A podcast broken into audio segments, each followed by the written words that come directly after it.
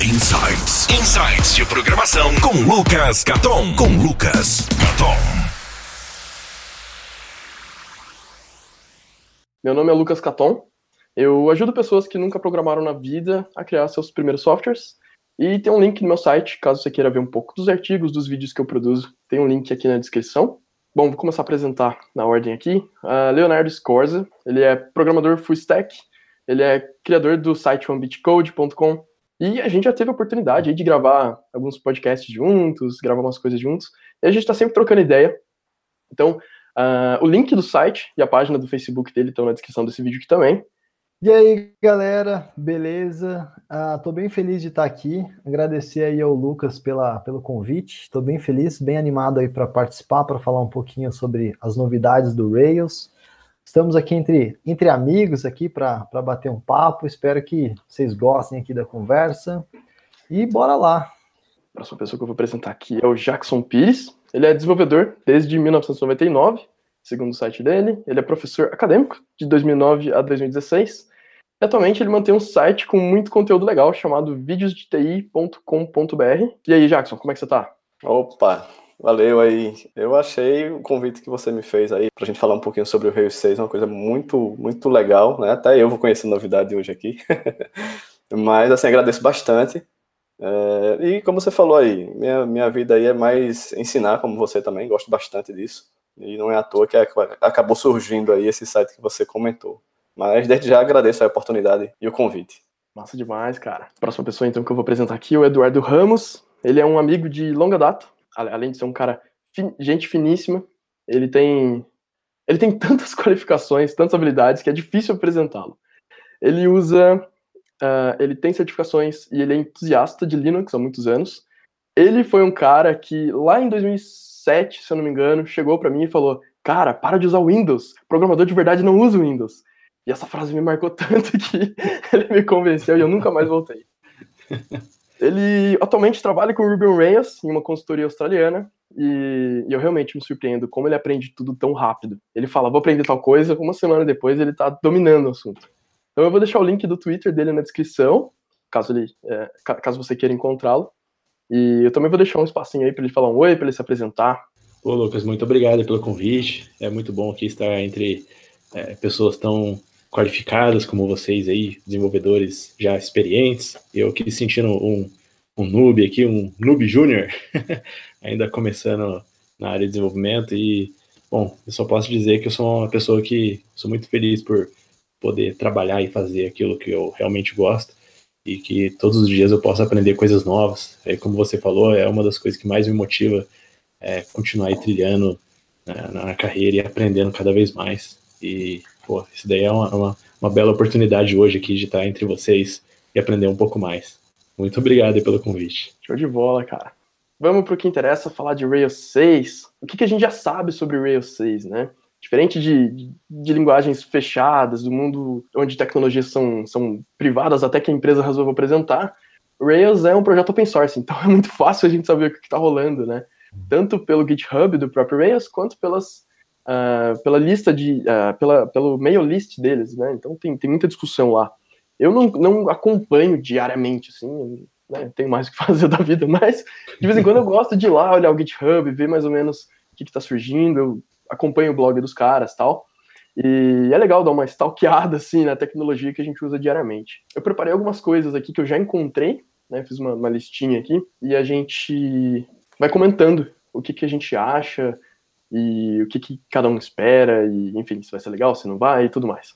Então, antes disso, eu também queria falar de quando que ele vai ser lançado, né? Eu sabia que alguém ia acabar perguntando isso, então eu entrei no, uh, no site do a, a lista das versões que são lançadas, e eu encontrei uma coisa curiosa. Eles basicamente lançam uma versão nova por ano, e é quase que fielmente, né? Teve a 4.2 ali, que, que lançaram um pouquinho antes, mas se você olhar nesse, nesse, nessa tela aqui agora, você vai ver que uhum. é um por ano, praticamente, né? Eu não acho que isso seja uma coincidência, eu acho que eles têm esse, esse target mesmo de sempre lançar uma versão nova por ano. Fica mais fácil de juntar né, as coisas novas e lançar e ter feedback do pessoal e corrigir os bugs antes, né, quando lançar o release candidate e tudo mais.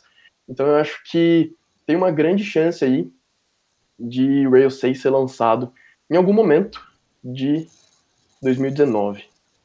Yeah, e é bem legal, né, Lucas, uh, esse lançamento vir agora, porque eu quero ver como que o Rails vai se comportar em relação ao JS, né? Teve uma grande evolução aí para adotar esses novos frameworks, né, de JS. Eu estou bem curioso para ver como os caras vão encaixar tudo isso, né? Porque do Rails 5. do 5.0 para o 5.2 a gente teve essa adição, né? Uh, do Webpack, essa facilidade de instalar o Vue.js. Um outro cara que a gente tem usado bastante no Bitcode é o Stimulus, né? Que é um, que é um framework JS que foi criado pelos caras que criaram o Rails lá e tal, né? Então, eu estou bem animado para ver se vai ter mais estímulos no Rails ou se vai ficar um pouco ainda mais fácil de usar ou se os estímulos vai evoluir também, né? Então estou bem animado aí para o Rails se adaptando como ele sempre fez aí as novas coisas, né? Isso é uma uhum. das coisas Rails talvez o, o framework full stack mais completo aí essa adaptação contínua, né? Estou bem interessado nessa nova versão. É, não, eu acho que você tocou num ponto muito legal aí, que é essa integração com Rails. Né? Eu lembro quando eu comecei a programar em Rails, em 2009 mais ou menos. O Node.js estava surgindo ali, acho que ele surgiu em 2010, e muita gente começou a falar que o Node.js era o novo Rails, que ia substituir e tudo mais. E aqui estamos, né, quase final de 2018 já, e enfim, não aconteceu e não vai acontecer. Mas está é, acontecendo o contrário agora, né? As comunidades estão se juntando, Rails cada vez mais está dando suporte a JavaScript e tudo mais. E tem um, eu deixei um pull request bem bacana do Rails 6, Tá no, é, um dos últimos, aliás, acho que é o último. Eu deixei por último justamente porque é o que eu mais gostei. Tem bastante coisa pra gente falar quando, quando chegar nesse slide. Legal. Legal, show. Hum... Deixa eu voltar para os slides aqui. Uhum. É, eu queria saber se tem algo que vocês pessoalmente gostariam de ver no Rails 6. Assim, meio, meio cegamente, né? Sem saber se eles estão implementando ou não. Se tem algo que vocês gostariam muito de ver no, na nova versão? Cara, eu, eu é, na verdade, assim, não, não é algo que eu quero ver, não é? Mas foi o que vocês comentaram agora há pouco.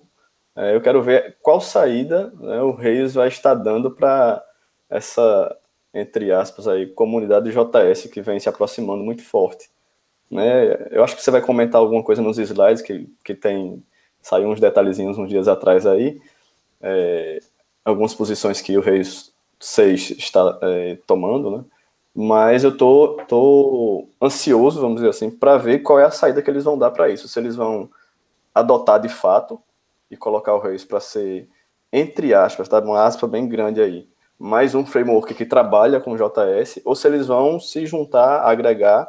A gente viu que no 5 eles fizeram isso, né? Permitiram que a gente colocasse com muita facilidade, os, integrasse né, com os outros frameworks. Mas eu ainda fico, será que vai existir alguma coisa própria né, da comunidade Rails ou eles vão adotar alguém e vai ser aquilo ali o padrão? Tô, tô ansioso para ver esse desfecho, porque vai ter que acontecer em algum momento. É, tem várias coisas né, que estão acontecendo assim que o Rails tem que correr atrás. Não necessariamente tem que correr atrás, mas ah, que seria interessante a gente ver uma integração mais fácil, por exemplo, GraphQL é um post que a gente tem lá, né, que você pode integrar o Rails com o GraphQL mas não é uma coisa simples de fazer, não é uma coisa que faz parte, né? É uma coisa adaptada que você cria ali, né? Então também é uma coisa que seria legal a gente a gente ver rolando também, né? É, isso é verdade. Eu concordo com o Léo sobre o GraphQL, principalmente por conta da, a, da, da, rápida adoção, né? E de como que essa tecnologia tem sido usada é, em vários várias grandes aplicações e, e os, os, benefícios né, que ela traz assim, para tornar as rotas de forma bastante flexível, as APIs bem poderosas. E eu concordo contigo que seria muito interessante que a gente conseguisse ter alguma coisa, assim como eles trouxeram o Activity Storage né, para dentro, uma funcionalidade que é básica, é básica em praticamente qualquer sistema hoje, né, para gerenciar objetos, a gente ter também um sistema de rotas assim bem, bem mais poderoso, né? Uh, incluindo já o GraphQL quase que dentro dele já, né? Mas tem, tem uma, uma, um recurso que eu já, já procurei é, implementações, assim, é, de como fazer da maneira mais fácil, mas também é, eu não acho não achei nada muito assim redondinho. E, e, é uma questão que eu tenho encontrado no trabalho hoje, para conseguir trabalhar com duas bases de dados, dois é, sistemas de base de dados diferentes numa mesma aplicação. Ah, Isso legal. pode parecer meio estranho, pensando assim, numa aplicação nova, alguma coisa, mas por que eu não tenho uma base de dados só, né? Mas é, hoje é, eu, eu, tenho trabalhado num projeto que a gente está precisando pra, meio que juntar duas bases de dados legadas e ter uma, um, uma camada né, de software que a gente consiga gerenciar todos esses dados de maneira bem mais fluida, bem mais flexível, como se fosse mesmo só somente uma base de dados, né? E hoje duas a gente bases consegue de dados, fazer... Opa, desculpa. É, duas bases de dados diferentes, de modelos diferentes, ou simplesmente dois bancos de dados em lugares diferentes? É, bom, o, o, no atual projeto que eu, que eu tenho trabalhado com essa integração, é, eu tenho dois é, SQL Server, Microsoft. Eles são, é, é, vamos dizer assim, a, a, mesma versão, tudo igual, mas eles são datasets diferentes, porque eles atendiam sistemas diferentes.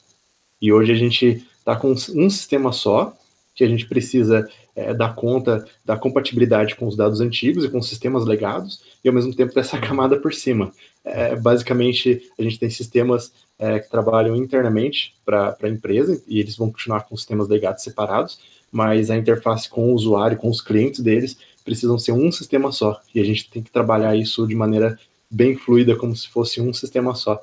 E a gente tem é, possibilidade de criar várias conexões no, no Active Record uh, e especificar isso nos models tal, mas uh, não me parece ser uma coisa muito também simples, muito evidente de, de a gente ter uh, migrations e, e tipo de, de, de coisas, né? É, que a gente consiga gerenciar duas bases de dados diferentes. Esse pode ser um caso muito específico meu, mas uh, eu imagino que talvez sejam uma questão interessante para é, integração de sistemas legados e, e dar né, uma nova vida para dados antigos, sem que a gente tenha que remodelar toda a base de dados ou migrar. É legal. Cara, eu acho isso aí eu tava. Opa, desculpa, pode falar, Lucas. Eu acho que faz muito sentido uh, em alguns cenários específicos, né? Às vezes, quando a gente imagina uma aplicação pequena, não tem tanta aplicação, a gente não encontra muito uh, onde que isso aí poderia ser usado.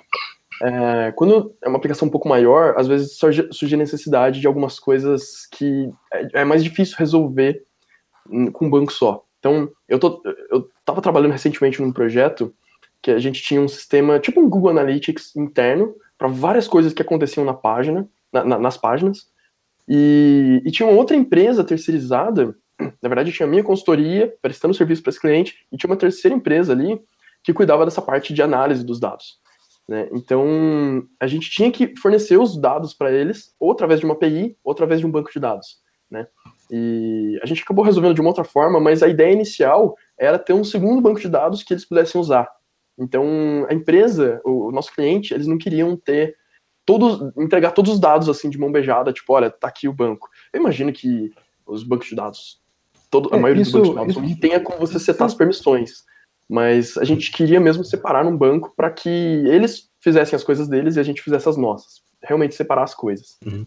E, e pode ter o caso também de você querer usar um banco relacional com um banco não relacional. Né? Você pode ter parte da sua aplicação que faz mais sentido ser um banco relacional e a outra parte não relacional e não fazer sentido separar as aplicações. Né? Eu vi um caso, uhum. acho que num podcast eu escutei isso, sobre uma aplicação sistema de chat, e, e eles precisavam. Era um sistema só de chat, não faz sentido quebrar em dois sistemas, e as mensagens eram no banco de dados e as conversas eram em outro.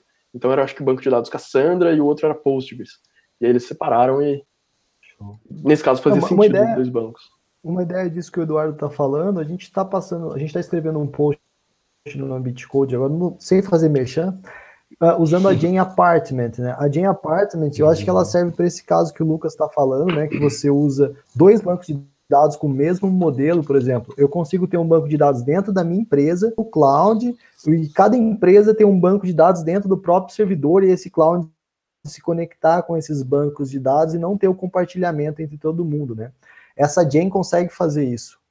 Uh, e já no caso que o, que o Eduardo estava falando também, uh, você tem bancos com modelos diferentes, aí eu usaria microservices, né? Eu acho que seria uhum. o caso aí usar um microservice como uhum. interface para o banco, outro microservice para o outro banco e uma aplicação total, né? Mas então, uh, essa questão do multitenant seria legal ter dentro do Rails.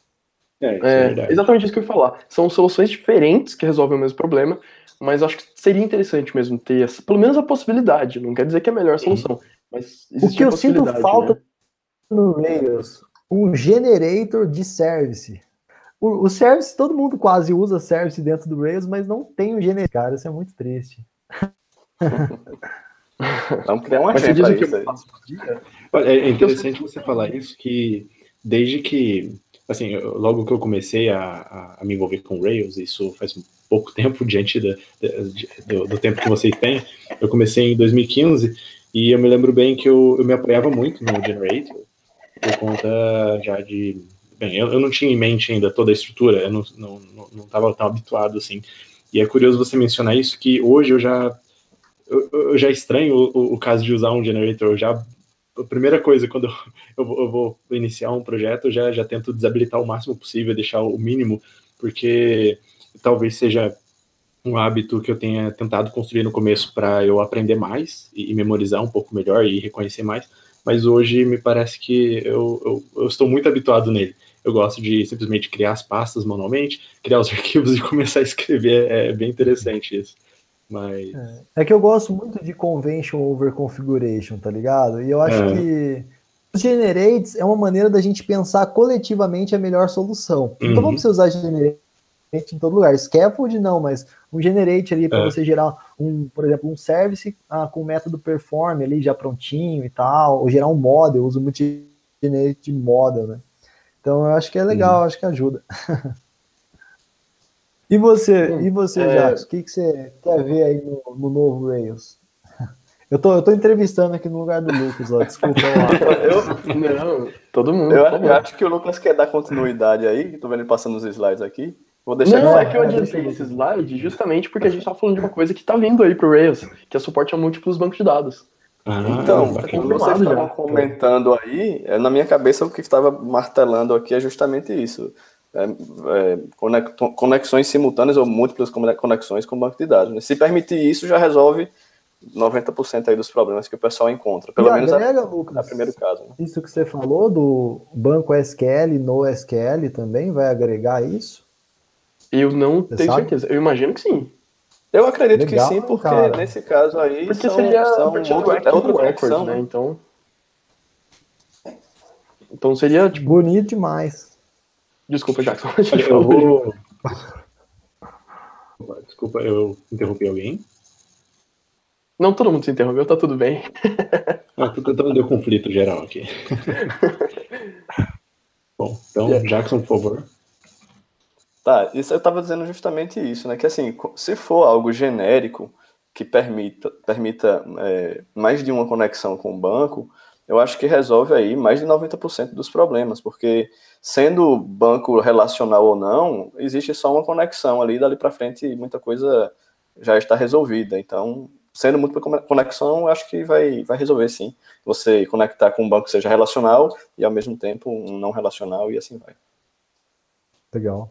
Uh, se alguém me permite, uh, o Lucas, eu posso extrapolar um pouquinho uh, esse slide que você estava apresentando aí. Eu, eu, eu, tive o acesso ao mesmo, a mesma apresentação que você está usando como referência. E respondendo a, sua pergunta, Jackson, de fato, é, vai, vai ser basicamente a gente vai ter um, os dois bancos, os dois definidos com, com tipo, nomes e apelidos, né? É, é, diferentes para identificação, mas que dentro de cada model a gente vai é, poder dizer, olha, esse model é, está dentro desse banco, esse outro model está no outro. É lógico que um model não vai poder se dividir nos dois, mas é, seria basicamente essa né, a, a solução. Legal. E aí, entendo eu, acompanhando a, a, explicação de como isso será implementado, é, vai ser bem transparente para o desenvolvedor. Simplesmente vai falar, olha, está aqui, e aí o model vai uh, funcionar com o esquema daquele, daquele banco, né? Show de bola. Massa. Bom, é, essa apresentação que o Eduardo estava falando, essa aqui, ó, é, foi uma apresentação uh, da RailsConf desse ano, da RailsConf americana, onde essa, essa mulher, Eileen, um, ah, eu não vou tentar pronunciar o sobrenome dela, eu vou deixar o link na descrição também, e ela fala sobre o futuro do Rails 6, né? Na verdade, essa apresentação uhum. acho que foi em abril, então, assim, de abril para cá já mudou algumas coisas. Então, ela, eu deixei três coisas separadas que eu achei legal da apresentação dela.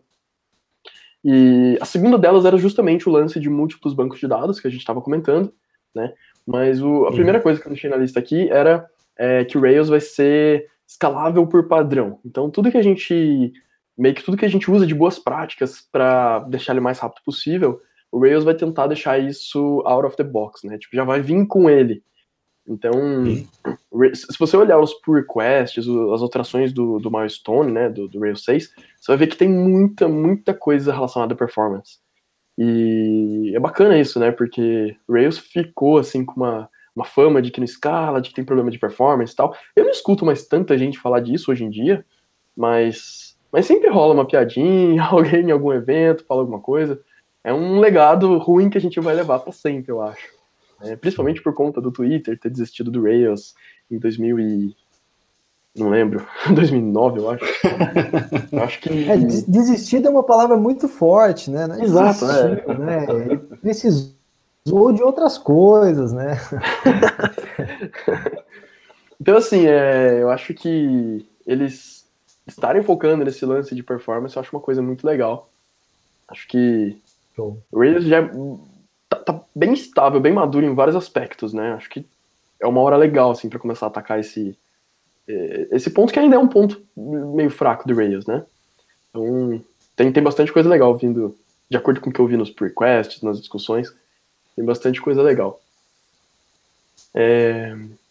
Uma outra coisa legal que eu vi também foi é, suporte a testes para rodar em paralelos. Né? Tem, tem, várias formas de fazer hoje isso, através de jams ou através de muita gambiarra, só que nenhuma delas funciona. Eu não sei a experiência de vocês, mas a minha experiência até hoje foi que toda vez que eu tento, chega em, chega em algum momento que não fica legal. Já tentei dividir vários bancos de dados, já tentei rodar o teste com banco rodando em memória, já tentei fazer uma série de coisas e ainda não tá lá. Ainda tá, tá quase lá, mas ainda não, não é perfeito. Como é que é a experiência de vocês em relação a isso né? e o que vocês Paralelo. acham dessa novidade? Tem aquela Jane, né, paralelo teste, né, que dá um, uma ajuda aí, ela dá uma paralelizada aí, né, no, nos testes, eu acho que ajuda. Mas é lógico que você tem uma solução ali nativa dentro do próprio framework, já pensando nisso, vai ajudar. Mas fica que vai ser isso, por exemplo, o RSpec, que não é core do Rails, vai vai estar tá presente no RSpec também, ou vai estar tá só no mini teste mesmo? né, que é onde eles têm o domínio. Como é que será que fica Então, eu acho que eles estão fazendo isso num nível mais de, de banco de dados, porque banco de dados é geralmente o que causa problema. Até essa jam que você comentou, Parallel Tests, é, eu, eu, já tive. Assim, ela funciona lindamente quando sua aplicação tem 10 testes. Né? Quando sua aplicação tem 500, mil testes, aí fica, começa a ficar bagunça. Você come, começa a ter problema de transação do banco, às vezes um teste está rodando e ele afeta outro, aí você tem que separar em vários bancos, enfim. É, é vários é, problemas que acontecem. Que, uma coisa que eu percebi na, na apresentação também, é, quando mencionei isso, que o, o, approach deles é diferente do da Jam Parallels, né? Que Parallels ele basicamente pega todo a, lista de specs que você tem, é, dividir em números lá, é, né? E tenta ser o mais igual possível de arquivos, e aí instancia processos diferentes do RSpec. E a proposta aqui é usar threading uh, do, do, do, Ruby para, em uhum. vez disso, então, você criaria várias conexões, né, com um banco de dados diferentes, né, pra, por conta da concorrência e tal, mas seria uma questão um pouco diferente de implementar, seria também mais leve. Né, você trabalhar com threadings, aí você tem os semáforos, você tem a, a, todo o esquema de locking, né, interno dele, e, bom, tá certo que a gente tem aquele uh, o locking global, né, do, do interpreter, né, mas uh, pelo menos a gente consegue ter, uh, enquanto um, um, processo, uma thread está aguardando uma resposta do banco, a outra pode estar fazendo um outro cálculo e coisas desse tipo. Mas está aí uma pergunta interessante que o Léo fez sobre se, se, o RSpec vai englobar isso, se ele vai conseguir tirar proveito, se isso é uma coisa, por exemplo, é um como se fosse uma, uma API, um framework interno do Rails, né, que ele vai é, resolver isso e aí você linka o, o, Minitest e, e outras, outras ferramentas, né, para usar a mesma infraestrutura interna, para usar o, o esquema de threading, ou simplesmente vai ser alguma coisa bem fechada com Minitest, né, isso daí é uma coisa interessante de se pensar. Eu, eu acredito que é, a solução vai existir nesse sentido que você falou aí. Assim, pelo menos se a gente olhar um pouquinho para trás aí, o histórico do Reis geralmente é resolver as coisas de forma mais genérica, né? Ele sempre permite que a gente utilize uma segunda ferramenta, uma segunda gem, ele dá uma solução, mas permite que você desabilite ou utilize uma segunda ou terceira. Então, acredito muito que se eles estão pensando em algo para resolver esse problema, é muito nesse sentido aí que o Eduardo falou. Legal. Concordo, é. O Active Record faz isso, o Active Job faz isso. O Storage é, agora também. É, exatamente. Uhum. Faz sentido, sim. É, bom, o próximo tópico aqui da apresentação era justamente múltiplos bancos de dados, que a gente já falou. Então, vou para o próximo slide aqui, onde eu tenho, uh, só para complementar, eu tenho uma demonstração de. Assim, tudo isso ainda é, é, muito, muito rascunho, né? Eles podem mudar tudo isso aqui ainda, né? Mas nessa apresentação, ela comentou que a ideia era usar mais ou menos um database YAML de três camadas, né? Então você teria. É... Aliás, eu não sei por que três camadas, ela usou dois bancos aqui. Bom, enfim. É, dentro do, da chave. É, são três camadas porque você tem o Production, Primary uh, e Animals, e, e, dentro deles Database. Então, você tem três níveis. Ah, entendi. É entendi. Faz sentido, faz sentido. Bom, é o que eu imagino. É, não, faz sentido. Mas então, então é... por tabela, ou viajei aqui, tá, tá dividindo, conectando uma tabela com um banco de dados, por exemplo, Animal seria uma tabela do banco? É, basicamente, é como se a gente tivesse um esquema de particionamento. Então, aqui a gente tem, dentro do, do nosso ambiente de produção, a gente tem um banco de dados primário, e aí ele usa, né, o, o database name é DB Production, que e aí a gente tem uma, um particionamento, a gente tem um outro sistema, no caso de, por exemplo, um gerenciamento, sei lá, de veterinária. E aí os dados dos pacientes, dos animais, que são coisas que precisam estar em outro banco de dados, criptografado, bom, em outro lugar. E aí a gente tem, então, uh, como se fosse um, um, secondary, ou slave. Bom, aqui no caso a, a gente está nomeando como animals. E aí a gente tem toda a configuração né, da, desse database, é, qual é o nome dele, o usuário, o acesso, o host, onde ele está, e, e esse tipo de coisa. E aí, aí que está interessante, aqui onde tem primary e animals, é o que a gente vai dizer dentro do módulo. A gente vai dizer, olha, esse módulo, é. ele está, a tabela dele está no database animals, ou no primary. Então, é, é, é isso daqui que a gente vai linkar depois com o módulo para fazer tudo funcionar de maneira bem fluida. É, bem, bem intuitivo mesmo, né? Então, ele no módulo você vai ter como setar, escolher, então, qual dessas instâncias aí você vai estar tá plugado, né? Bem legal. É, exatamente. Bem legal mesmo. Então, eu, acaba eu... realmente entrando na questão do NoSQL facilmente aí também, né?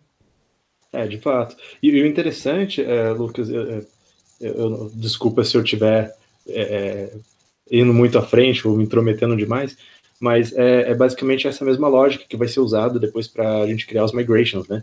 Então você vai ter, você vai nomear a sua migration onde que você quer rodar ela. Então eu quero, opa, essa migration aqui compete a primary database ou uhum. no animals. E aí você é, vai ter um, um set é, inteiro né, de migrations é, juntas, mas dependendo do, do, do dataset que você vai precisar aplicar, você tem um nome especificado. E aí né, entra nessa essa coisa boa do Rails, né, de você ter a convenção, né? Então você vai ter todo o esquema de, de, de novas das migrations usando qual que é a, a, sua base de dados. É bem interessante. Muito bom, hein? Muito bom. Sim, eu ia até comentar uma coisa. É... Eu não sei se vocês já trabalharam com alguma integração uh, com Salesforce. É, o, Hero, o Heroku tem uma integração nativa. O Heroku foi comprado pelo Salesforce, para quem não sabe. Então eles têm essa integração nativa que chama Heroku Connect. Né? E eu ando trabalhando, os últimos três projetos que eu trabalhei foi usando essa integração. E o Postgres, ele tem um esquema de namespacing, né, que você separa por contextos. E, uhum. Só que chama... Chama esquema. É, só que é, é, um péssimo nome, porque aí confunde com o esquema do banco, não tem nada uhum. a ver uhum. com o esquema do banco. Deveria chamar namespace, por algum motivo não chamaram. Uhum. E, enfim. É, e aí o que, que a gente faz? A gente tem as tabelas que ficam no Postgres, as tabelas da aplicação, e todas as tabelas que estão linkadas com o Heroku Connect, a gente usa esse namespace, que lá chama esquema, chamado Salesforce. Então, se eu vou chamar uma tabela, se eu vou fazer uma query, por exemplo, é, ele vai chamar é, select all from, e aí, tipo, Salesforce, ponto, e o nome da tabela. Né? Esse nome ponto significa que é o namespace. Então, é, de uhum. certa forma, não é um outro banco de dados, mas é, de certa forma, um caminho para isso daí. Né? Eu não sei ah, se isso pode ajudar ou piorar. Essas mudanças no Rails agora, não sei se talvez influencie nisso, mas pelo menos vai mudar o jeito que a gente faz as coisas. Lucas, é interessante é, você tocar nesse ponto. Você tocar nesse ponto do esquema que é, há um bom tempo atrás, quando eu andava estudando bastante o Postgres, na, na, época com a visão de sysadmin, é, que era como clusterizar ou melhorar a performance de grandes sistemas né, em cima de, de um único SGBD. E uma das técnicas que, que eram bastante citadas eram de você quebrar uh, todo o seu, todo o seu, da, da, seu, seu, database né, dentro de esquemas separados, porque no Postgres você, uh, além de simplesmente criar um namespace uh, novo, você pode configurar, por exemplo, onde no disco eh, você vai guardar né, aquelas tabelas. E, e, onde no disco não só, não vamos pensar numa pasta, mas num disco físico separado, pensando num servidor que você tem vários discos, né, um array separado. Então, você poderia, por exemplo, é, quebrar o seu sistema para, olha, as, as, tabelas que precisam de mais performance, precisam ser mais rápidas, vou colocar nos discos mais rápidos. Aquelas que são de archiving, pô, eu posso colocar nos, nos discos mais lentos e mais confiáveis e coisas desse tipo. E é interessante que é, me veio agora em mente é, uma, uma necessidade da gente ter várias bases de dados no sistema, talvez seja para gerenciar também esse tipo de situação. Você ter, por exemplo, dentro de um mesmo sistema, uh, você conectar com, com o seu data warehouse e o seu banco de produção. Olha que interessante. Você não precisaria uh, né, fazer um sistema diferente. Uhum. Lógico, a gente pode criar APIs, fazer subsistemas, aplicações diferentes, mas seria uma forma de você acabar integrando tudo é, é, para como um sistema só, oferecer para o seu usuário como uma coisa só, mas do lado de trás você ter tudo quebrado, né, em, em, em sistemas diferentes, né, é, com performances diferentes, com necessidades, configurações diferentes. Sim, sim. Entendi. Sim, faz muito sentido. Só para imaginando a loucura que vai ser você conectar dois models nesse caso, né? Um model tá num banco e outro model tá no outro e você coloca um resman ali. É ah, uma coisa fato, meio é. maluca, né? É, é, é, é uma coisa que virar uma bagunça fácil. Como é que será que se as opções, né? É, entre, entre bancos, talvez não seja possível, né? Mas, mas é. é. Como é que você vai indexar, né? É coisa meio maluca mesmo. Mas é interessante. mas pra... também são coisas e coisas, né? Assim, o Rails ele dá suporte para muitos contextos. Esse não é o contexto de todo mundo ter múltiplos bancos de dados, né? A gente entra em hype muito fácil, que é uma coisa que eu fico muito puto da vida. Que nem, por exemplo, o NoSQL é muito legal. Só que NoSQL não é para todos os projetos. E na época que o NoSQL entrou em hype, todo projeto tinha NoSQL. Você falava, não, vou criar um blog, vou usar Mongo. Você falava, por quê, cara? Calma, tá tudo bem. Single Page Applications, é. né? É, Dois anos então, depois, tava todo mundo voltando para um banco de dados relacionado. Tava todo mundo voltando para o SQL, que o SQL não tinha morrido nada. É. e, então a galera vai querer colocar três bancos de dados diferentes aí para aplicação. Vou colocar meu, cada model eu vou colocar no banco de dados. Calma, cara. É, não, não. Isso aí é só. Tem, tem um, exemplo, uma aplicação específica, tem um cenário específico. É, calma. Que nem no caso do Eduardo, aí ele estava comentando sobre o problema dele, né, com o banco legado. Quem sabe vai ter vários models, e aí cada conjunto de models vai estar num banco de dados, alguma coisa assim, né? Aí uhum. talvez se justifique, né? Mas o legal é, a galera do Rails, ela tá pensando tanto em quem está começando, em ser fácil, quanto em quem está lá na ponta, grande empresa desenvolvendo um negócio ultra complexo, né? Ela, ele está pensando em como solucionar aquele cara também, né? O Rails, a gente se sente abraçado pelo Rails, né? Porque os caras pensam em todas as coisas mesmo, né? Pensam em, em como facilitar a vida da gente, né? Isso é muito bom. É, é, é, que tem muita gente na comunidade também, isso é legal, né? Porque se fosse só só o, o o Basecamp, ou só uma empresa, enfim, só uma equipe. Mas, mas o bom é que eles dão suporte, né, é Lucas? Assim, que eles todo não tomam consegue... conta do framework, né? Sim, sim. Eles é, não, quase, quase sempre. É, é, quase sempre. Mas eles permitem, né, que a galera ajude bastante, assim, e faça lembro... ser melhor, né? Inclusive, assim, a gente tava... Opa, desculpa, pode falar, depois eu falo. Eu lembro que a gente estava até discutindo num, sobre um artigo que você escreveu, ou que foi publicado no Ambit Code lá, falando de das credentials novas, né? Que mudou no 4.2, depois mudou no 5, mudou no 5.1. Eles estão mudando toda hora, que é agora chama Secrets, né? Secrets.yaml. Não, chama Credentials e... agora. Chama Credentials. Ah, tá vendo? Secrets... Já tá perdido. Mudaram tanto que eu já nem sei mais. Eu, eu ainda não, não uso eu testei, mas eu não uso até eles é muito falarem, bom, beleza, vai bom. ser assim, até ficar estável. Eu sempre penso mas, minha chave, comentar mas é, é, que no pull request deles teve uma discussão grande para separar em ambientes, né? Então, vamos supor, eu tenho lá uma integração com o SendGrid, que eu quero mandar e-mails. Eu vou ter uma chave para produção, hum. uma chave para staging, e provavelmente em desenvolvimento eu nem vou usar, eu vou usar uma Gem Letter Opener, ou alguma coisa ali diferente, né? Então seria interessante separar em três ambientes, e todo mundo queria isso, e os caras não, não, não vai, vai ser tudo junto, um, um, ambiente só, global. Eles incentivaram a gente a separar tudo em três ambientes, que o database vem com os três ambientes, tudo vem com três ambientes. Exato. Os credentials eles falaram assim, ó, não, vai ser um ambiente, você vai ter que usar a mesma credencial para tudo. Exatamente, ah, não faz sentido. Mas dá para implementar na mão, né? Dá para fazer dá. ali facinho. Tem uma jam que resolve Igual, isso, cara, que é ridículo. É, lá, não, mas lá no post do Ambit Code eu ensino a fazer lá para você separar nos ambientes, né? Então quem quer aprender a usar os secrets, dá uma olhada lá, mas podia vir separado mesmo, né? Os secrets antes vinha em três ambientes, os caras tiraram o negócio que era três ambientes, pois né? É. Verdade. Pois é. Enfim, vamos em frente. Ah, aqui. sim, desculpa. Só concluindo o que eu ia falar antes, desculpa atrapalhar. É, eu gosto muito que o Rails ponha muitas coisas dentro, mas eu gostaria de ver mais gens novas no Rails. Faz tempo que eu não vejo grandes gens surgindo no Rails que façam diferença, sabe? Eu acho que nem tudo precisa estar dentro do framework, né? Mas uh, eu queria ver mais gens surgindo, mais coisas rolando, assim, para dar suporte para essas coisas que são mais que a gente gostaria de ver, né? Embora tem bastante coisa, mas. É, então, bora lá, vamos é. desenvolver então, ué. Sim, sim. Vamos claro, nós aqui. Claro. Sem dúvida. Ah, eu, é, é, na última versão eles colocaram o Webpacker, aliás, o Webpacker acho que é do 5.1. É, colocaram o Active, o Active Storage também.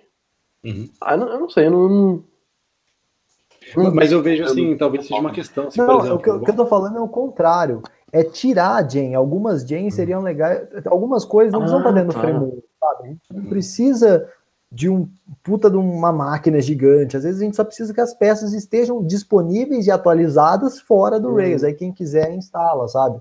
Tipo, Talvez tira até... o Turbolinks. é, isso aí eu sonho. É o sonho.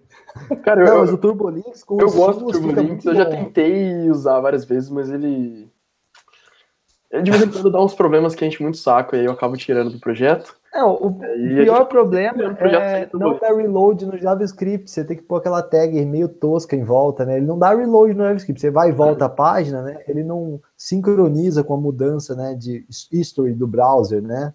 E aí é um uhum. saco, é. É. Mas para mim também foi uma decepção. Quando, quando saiu aí o Rails 5, eu lembro da apresentação, uma das apresentações que eu assisti, alguém comentava que ia resolver todos os problemas agora e tal, e pá, eu fiquei feliz e, e a primeira coisa que eu faço realmente é tirar o Tuborlinks. Uma coisa e nessa que... apresentação eles comentaram sobre os wrappers nativos para iOS para Android e tal. Todo mundo ficou mó na hype assim, né? Tipo, não, que legal, cara, vamos usar, vamos voltar, porque foi reescrito do zero.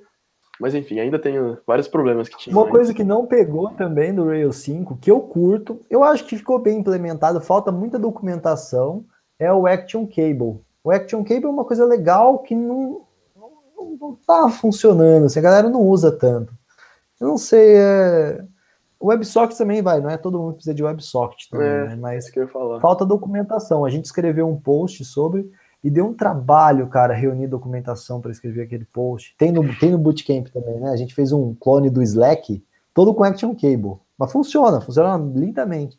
Só que falta uma coisa que também do Rails 5 também não foi tão para frente, assim, eu acho, né? Ninguém falou mais nada.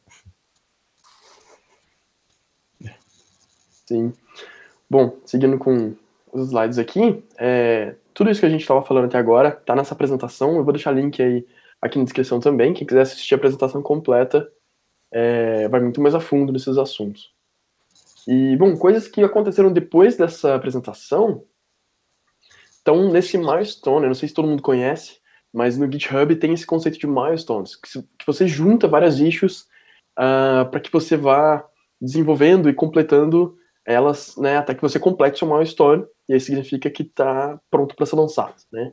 Então, no caso aqui, ele dá uma estimativa, ele fala que está 50% completo, esse, esse screenshot aqui é de hoje, então ele está falando aqui, né, que está é, 50% completo, que não tem uma data de, de, de, uma previsão, né, mas enfim, tem várias coisas aqui, muitas delas, assim, só melhoria de, de performance, coisinhas que são legais, mas não é tão relevante para a gente comentar, mas eu peguei alguns commits e pull requests específicos para a gente discutir aqui.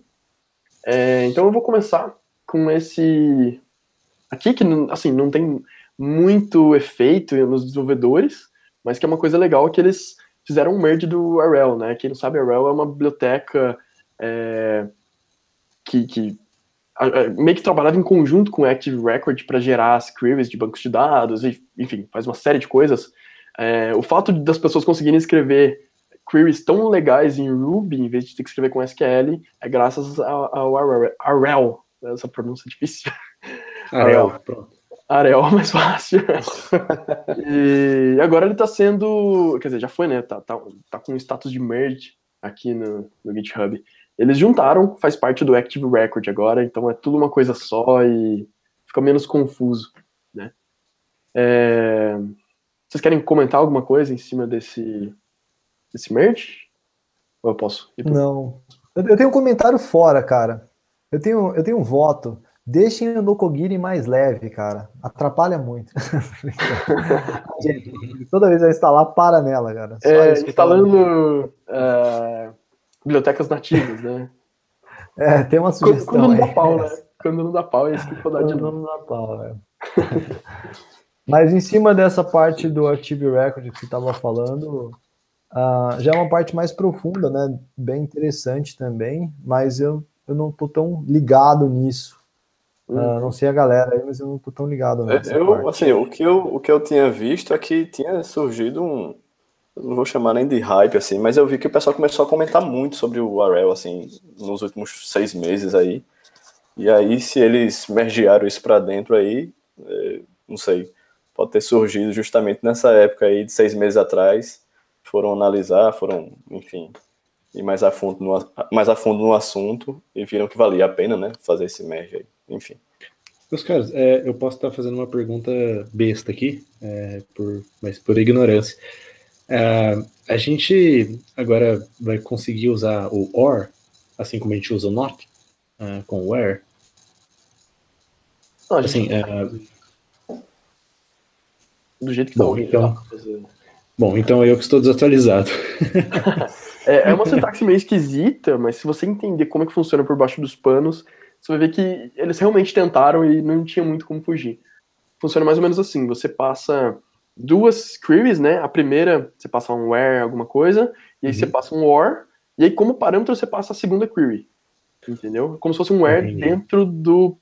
Um where como parâmetro, na verdade um relation, né? Um active record relation dentro do parâmetro do war. Bom, e eles têm que estar encadeados na sequência correta, né? Para que funcione bem. Né? Sim. É. Tem uma outra coisa também que eu já vi, no caso, quando está trabalhando com Mongo, por exemplo, mas eu nunca vi com o Postgres nem com MySQL, que é ah, você ter os operadores maior e menor, sem que eu tenha que fazer a, a string literal. Isso também é possível? assim, greater than, less than.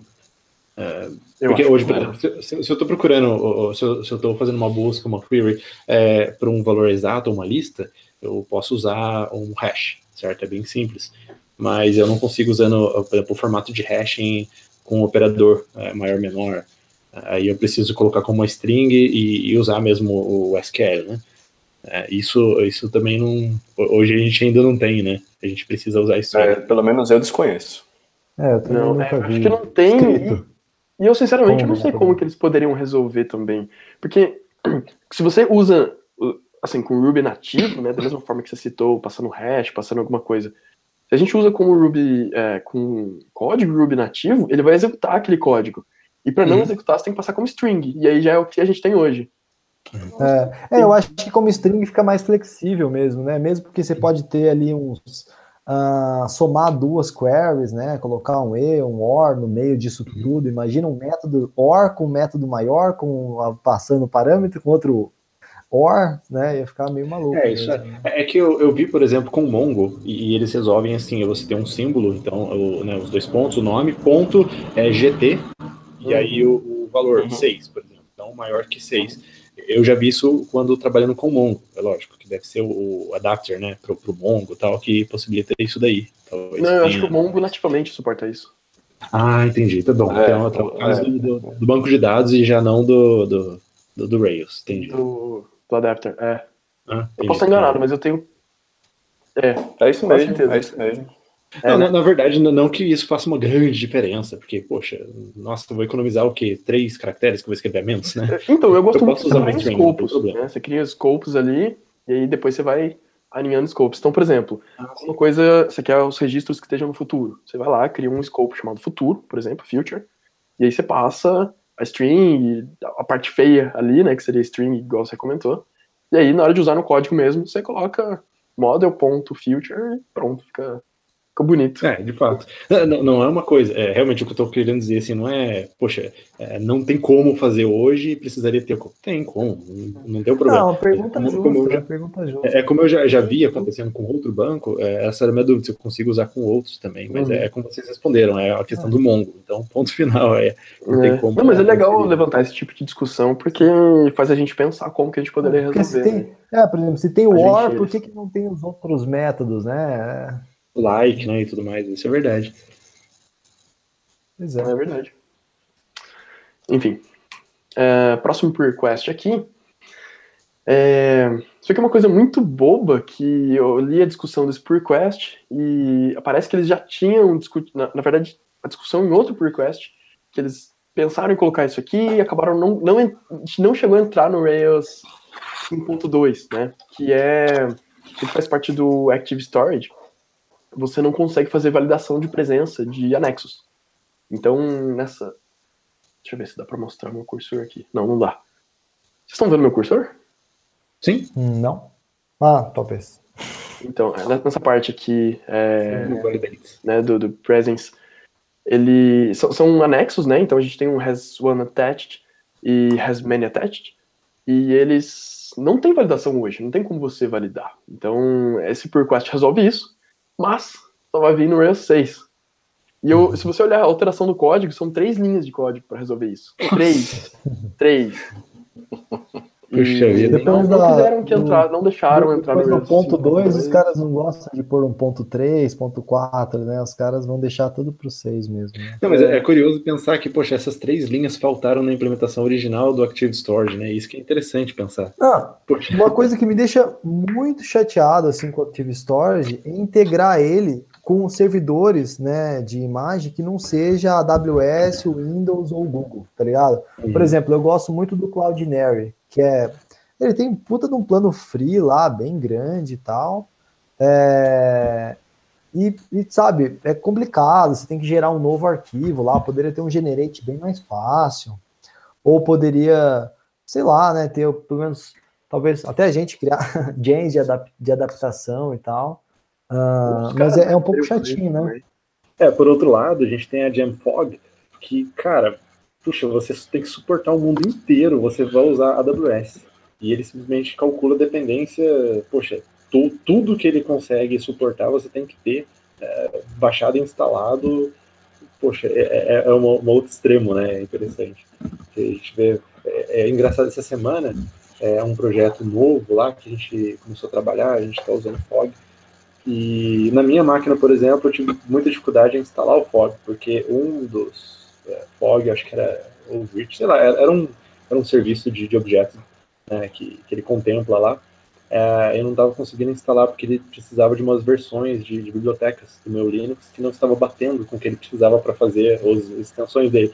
Então, poxa, eu estou integrando com a AWS, não importa esse serviço outro aí, só que esse outro não compilava e o Fog, é, a AWS precisa dele, não sei porquê, é, eu não consegui fazer o setup na minha máquina, é um negócio muito esquisito. Né? É algum projeto legado? Ou vocês estão usando o Fog em projetos novos por algum motivo?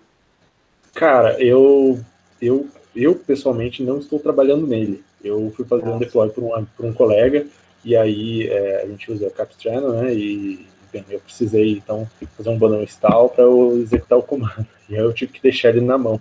Não consegui fazer o deploy porque eu não consegui instalar isso na minha máquina. Mas é um, é um projeto novo, eu não sei exatamente a escolha do Fog, por quê, uhum. por que não está. Eu sei que está é, tá sendo usado o Rails 5.2, mas eu não, não, é. não participo ativamente desse projeto, eu não sei qual é a ideia dele.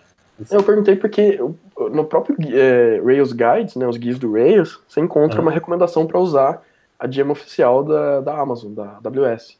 Né? E, aliás, uhum. é oficial, por que não usar, né?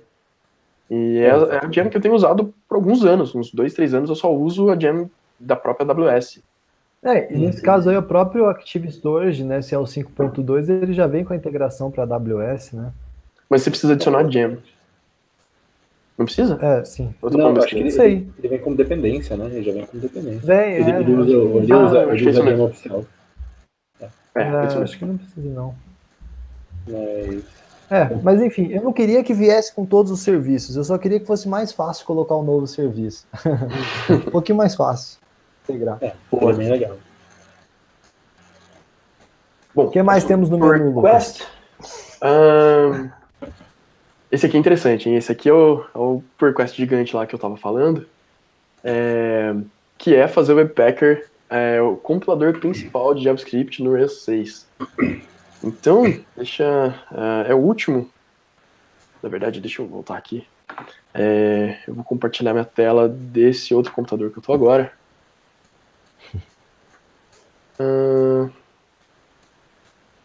A gente está gravando hoje, né? A gente não avisou o pessoal, avisamos em cima da hora aqui, porque essa gravação vai ficar disponível depois, vai virar o podcast. Mas temos pessoas acompanhando aí, ó. São 11, 11 da noite agora que a gente está gravando e o pessoal tá, tá firme aí. Então, Verdade, tem. Agradecer ao pessoal por estar por aí. Hum, é, o desenvolvedor não dorme cedo, não. É, 11 horas é pra Sexta-feira, quase meia-noite, o pessoal aí, ó. Muito legal. Valeu. Legal, show de bola. Bem, bem notado. É... Eles conseguem mandar pelo chat? Eu não tava com consegue, o chat aberto aqui. Consegue, Já mandaram, tem pessoal falando lá. O chat não aparece aqui pra mim. Ó, a galera, o Igor falando que dorme, ó, o Igor falando que hoje é exceção, o Ronaldo falando que tem muito a aprender, todos nós temos, cara. O Léo Rocha uhum. tá por aí também, ó, tive ontem presenci presencialmente com ele, muito legal. Show.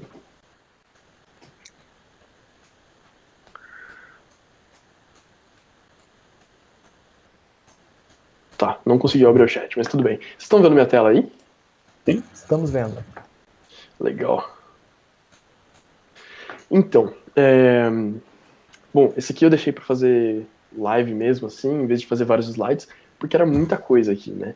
Então, uh, a primeira coisa é que não, eles não vão matar o o, o Asset Pipelines, é o Asset Pipelines e os Sprockets, né, que faz o que faz que implementa, né, o, o Asset Pipeline, e ele vai ser usado basicamente para CSS agora.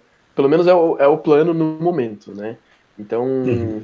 a gente rolar aqui, deixa eu ver se na descrição tem alguma coisa interessante. Uh, é, eles vão colocar os generators aí pro, pro Scores a, a ficar feliz, que ele gosta de generators. Ah! Ah, ó, só não, não tô falando que eu gosto do scaffold, eu tô falando que eu gosto dos outros Não, eu sei, eu sei. Não, não foi no sentido Facilita, facilita a vida. Com certeza. Dá mais tempo de. Dá mais tempo de ficar tomando café, dá mais tempo de fazer outras coisas. que a gente gosta. Uh, o TurboLinks eles já tinham transformado numa biblioteca JavaScript puro, né? Então eu imagino que eles devam começar a usar ela é, é, até aqui nos comentários, né, que eles estão adicionando ela para o package.json, né, então uh, talvez ela não entre mais como uma gem, e sim como uma biblioteca JavaScript mesmo. Faz muito sentido, né? Já que ela é toda JavaScript hoje. Sem dúvida.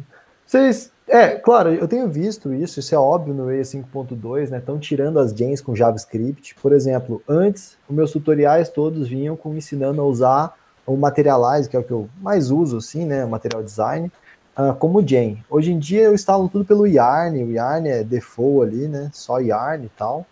Uh, mas assim, é, o, o, pessoal criou o Stimulus lá no Basecamp, que eu achei legal, assim, o Stimulus funciona muito bom. Ele não é igual um Vue.js, você não vai fazer um SPA com ele, né? Você vai fazer o controle da tua tela mesmo, né? Ele faz um bind entre o controller do JavaScript com, da, com o form ou com o controller da sua tela. E vocês acham que os caras vão tentar injetar o estímulos assim para o pessoal do Rails usar também? Vocês acham que eles vão tentar tornar isso mais default para a galera? Ou vocês acham que eles vão manter separado mesmo, longe como está hoje? Hoje já dá para instalar, né? Dá para usar aquele generate que instala junto com o Webpack lá e tudo mais, né? Vocês acham que eles tendem a trazer isso mais para dentro do Rails ou vai continuar isolado como hoje? Olha, sobre é, se, se, existiria uma intenção não, eu já não, não sei, mas pensando uh, também na, no futuro, né, e, e de como o Rails continuar relevante, é, falando com outras tecnologias, eu acho que seria interessante ele manter, é, vamos dizer, fora, mas com uma API legal para integrar com o Webpacker, no caso, como a gente tem com o React, com o Vue, é, com o Angular, porque, poxa, é difícil imaginar, mas vamos imaginar que o React hoje acabou. Poxa, e daí se eu tivesse integrado, né, bem mais, aí seria bem mais complicado a gente extrair ou manter. É, eu acho que seria uma boa estratégia é, criar boas APIs para que a gente consiga, é, com facilidade, linkar novas, novas bibliotecas assim e, e continuar trabalhando. É, eu acho que seria uma estratégia é, para o futuro, né, mais longo. Eu acho é, que um exemplo disso que, que, você falou pode ser o, o CoffeeScript, porque ele já vem por padrão no Rails. É, vai parar de vir, né? Tirem. É, não, é, não sei, eu não escutei isso ainda. É, eu vi a assim, galera falando. Não faz mais tanto mais. sentido, né? Com o JavaScript mais moderno, talvez não faça mais tanto sentido. Eu, pelo menos, parei de usar. Faz um tempo já. Mas é, o legal é que assim, ele vem no Rails, mas você não é obrigado a usar. Uhum. Isso é uma coisa legal. Você pode, inclusive, tirar ele completamente e não tem nenhum problema. Eu acho que se eles eu colocassem acho... estímulos, deveria ser mais ou menos nessa, nessa pegada, assim. Mas eu acho o seguinte, é, que a gente acaba voltando até que o próprio Leonardo falou aí. É, de repente, você ter essas gems como uma opção para você juntar no momento que você quiser, né? facilitada, uhum. né? que seja uhum. mantida de repente pela própria comunidade Rails, mas é, que não seja algo que você instalou o Rails, ela já está ali presente, como tem acontecido. Né? Porque está começando a ficar muito, entre aspas, pesado com muitos serviços que de repente você não utiliza, e podia ser uma coisa mais simples, né, realmente. É, você instalar o Rails, usar o basicão ali, aí você não, eu quero esse, esse, esse serviço com essa, essa, essa gente, vou instalar aqui por fora, acabou. Então, de repente, deixar a coisa um pouco mais genérica, eu também acho que é, que é muito interessante. Sim, é igual o Active Storage, né? Eu gosto bastante do Active Storage, só que eu não sei se precisava vir dentro do projeto. Por exemplo, muita gente que vai querer fazer uma API ou alguma coisa não precisa de imagem. Você não precisaria. É lógico, você tem que rodar o comando de instalar e tal, mas talvez não precisaria vir ali já por default, né? E tal. Mas você pode talvez ter tivesse bem. Que você falou? Opa, desculpa. É, que o Active Storage agora ele vem dentro do Rails, né? Ele vem ali já presente. Talvez, uh, se ele fosse mantido como uma, uma gen separada, mas que tivesse indicado na documentação, tivesse acessível, fosse melhor, né, para não pesar mais no Rails e tal. Como device, por exemplo? É, o device, que é quase padrão no Rails, né, estão quase incorporando ele, né, é, mas ele ainda está fora. Mas você sabe uhum. que, que ele tem lá, é só rodar o comando e ele vai estar tá dentro do projeto, né. O Active uhum. Storage sempre tivemos, né? O Paperclip, o Carry Wave, que eu sempre gostei bastante do Carry Wave. Uh, alguns outros também, mas são esses dois basicamente. Uhum. E agora o Active Storage está dentro do projeto, que acabou matando essas duas gens. Né? Exatamente. Então, se a gente tivesse essa gen do Active Storage fora do projeto, o Action Cable fora do projeto e fossem gens, eu acho que manteria o Rails mais flexível, né? Só que precisaria na documentação estar tá bem claro, olha, tem essa gen, essa gen é mantida pela comunidade do Rails, é só você instalar, vai estar tá sempre atualizadinho, bonitinho, né? Eu, eu acho que é um caminho mais flexível. Concordo. É, bem pensado. É. Mas sobre o JS, é isso que o Eduardo falou mesmo. Os caras estão criando realmente uma boa API, né? Tanto que você roda o comando, instala o Vue.js rápido, rápido pra caramba. Você roda o comando, instala o React, ou o Angular, ou o Stimulus, né? Acho que são os quatro, que é bem fácil de instalar. Então, os caras fizeram isso, foram por esse caminho mesmo que você falou. E eu acho que eles vão por esse caminho, assim, de liberar o front-end para todo mundo, né? Uhum.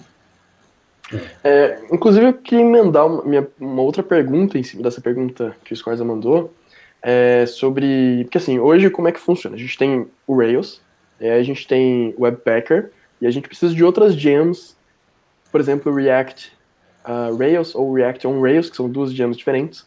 Eu estou usando o React traço Rails, é bem legal assim, mas na essência ela faz uma coisa que parece muito, muito, não sei, parece desnecessário um, uma gem extra ali, né? Apesar dela ser bem relativamente grande, ela basicamente provê um helper para você colocar nas suas views chamado React Component, eu acho.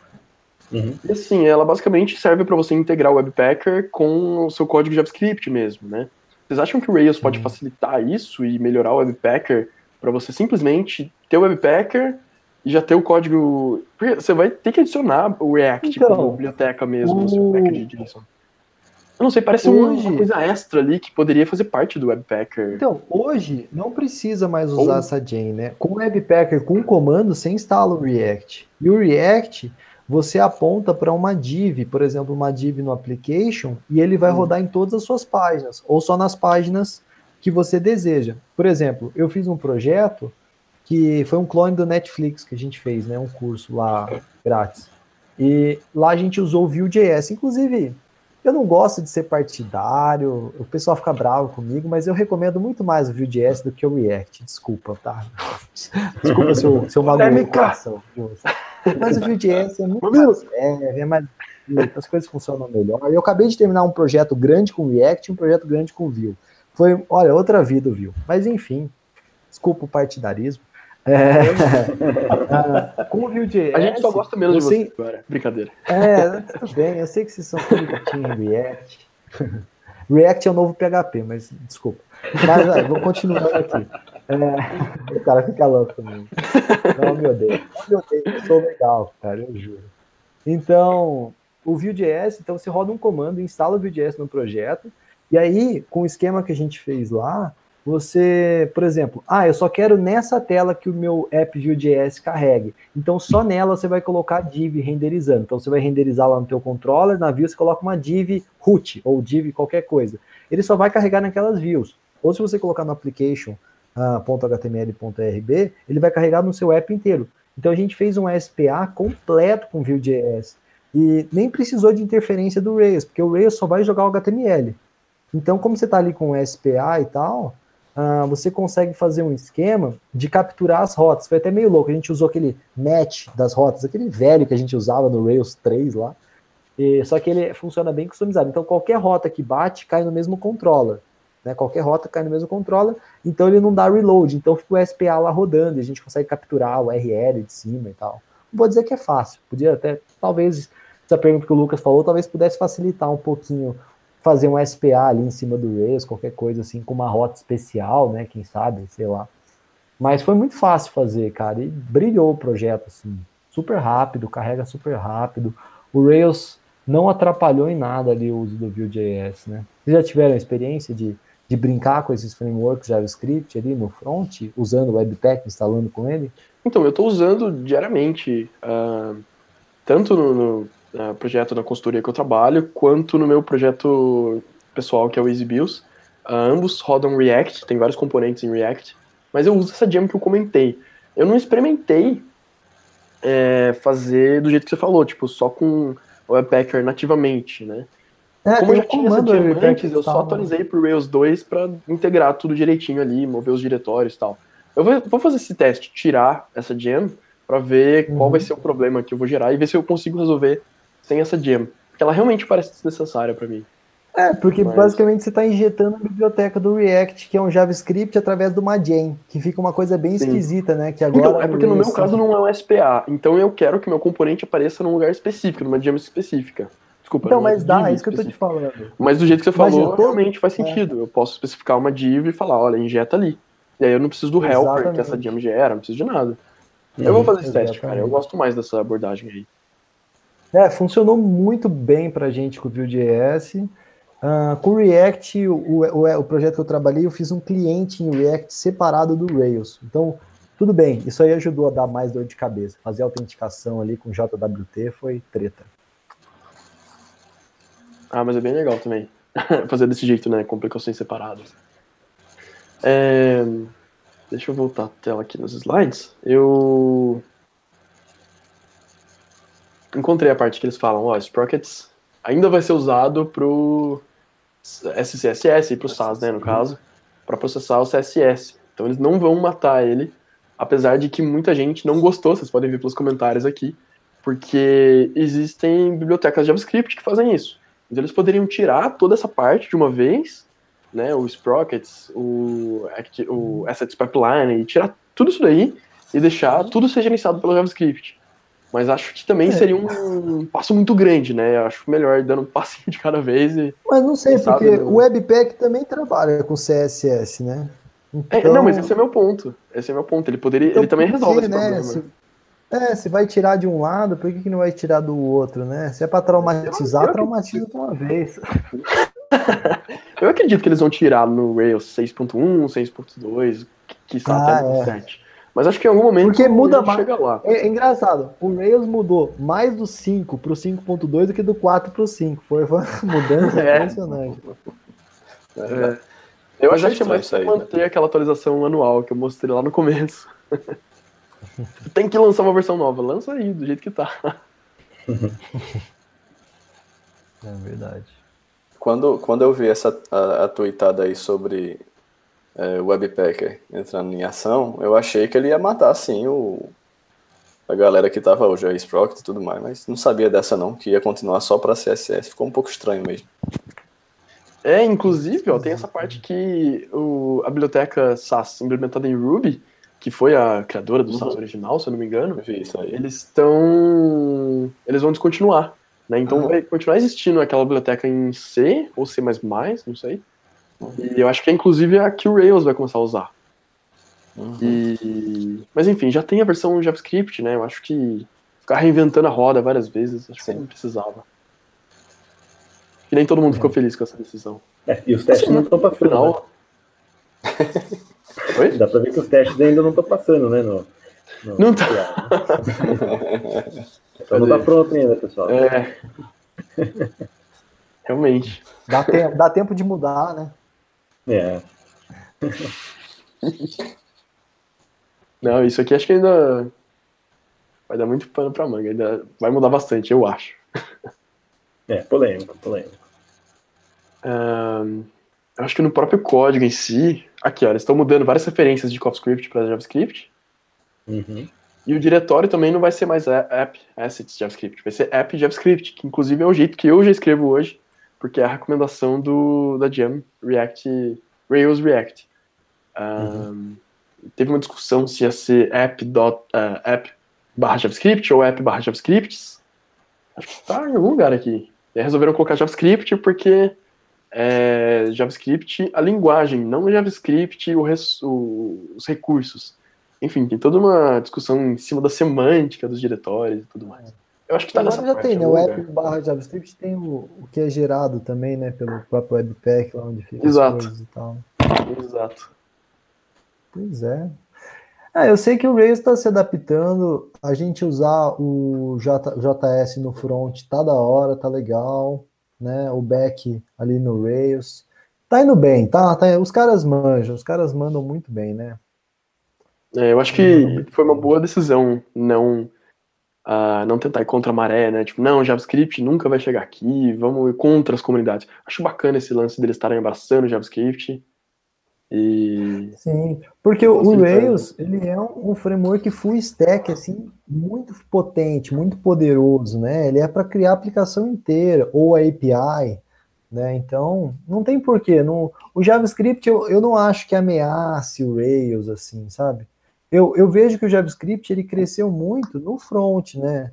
Ou no mobile também, né? Por exemplo, com Native Script que você integra com Vue.js, você faz apps mobile ou React Native, né, ou, ou Ionic, né, para apps híbridos, né.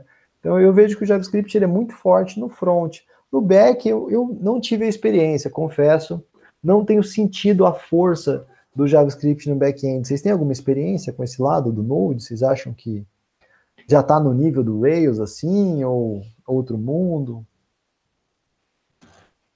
Olha, eu nunca tive experiência, mas para falar a verdade, eu acho que no final de contas as linguagens elas são diferentes, elas foram criadas de maneira diferente, não porque alguém estava, ah, vou criar uma coisa, vou reinventar a roda aqui.